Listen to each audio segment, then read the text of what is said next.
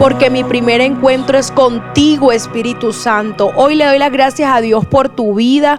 Tú que estás escuchando este devocional, que Dios te bendiga y te guarde. Mi nombre es Isabela Sierra Robles y te doy la bienvenida a este tiempo de palabra de Dios. Hoy vamos a estar compartiendo en las escrituras Mateo capítulo 4, pero esta vez del verso 5 al verso 6.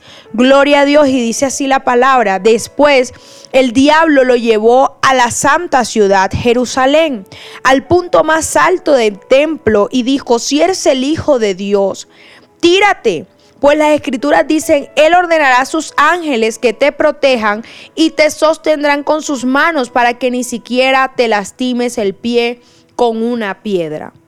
Nuevamente Satanás tienta a Jesús. Esta vez lo lleva al punto más alto de la ciudad. Desde allí Jesús podía divisar toda Jerusalén y hasta varios kilómetros del país frente a él. El diablo le dijo que se tirara, porque decía la palabra de Dios que Él enviará a sus ángeles que nos protejan. El diablo conocía la palabra, solamente que la interpretaba a su acomodo. Y Él es el padre de toda mentira, porque quisiera el enemigo saber el momento en que Dios obrará a nuestro favor. Él no lo sabe. Él no puede decir en qué momento Dios te protegerá y en qué momento no lo hará. Los pensamientos de Dios son más altos que nuestros pensamientos. Y Él no va a actuar en el momento que uno quiera, a nuestro antojo, a nuestro capricho, y mucho menos cuando el diablo lo diga.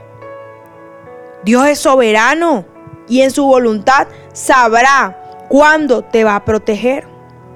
Debo decirte en esta mañana, si el diablo te ha dicho que te lance, que hagas ese negocio, que hagas esa sociedad, que vas a tener plata fácil, que termines esa relación, que te rinda, que dejes todo tirado, no lo escuches. Porque si Dios no te ha dicho que hagas algo, entonces no lo hagas. Porque nosotros no podemos retar o desafiar la voluntad de Dios.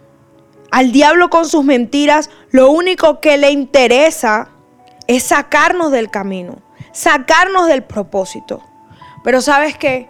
A Dios le interesa y mucho que tú camines en fe para que puedas alcanzar todos los planes que Él tiene para ti. Gloria a Dios, quiero orar en esta mañana. Padre, en el nombre poderoso de Jesús, hoy estoy clamando por toda persona que escucha esta palabra, para que tus planes perfectos y gloriosos sean consumados en sus vidas. Señor, en el nombre de Jesús, hoy renunciamos a creer toda mentira del enemigo que nos dice que nos lancemos cuando realmente esa no es tu voluntad. Te pedimos que nos protejas siempre, que nos guardes y que nos enseñes a actuar bajo tu guía y bajo tu instrucción.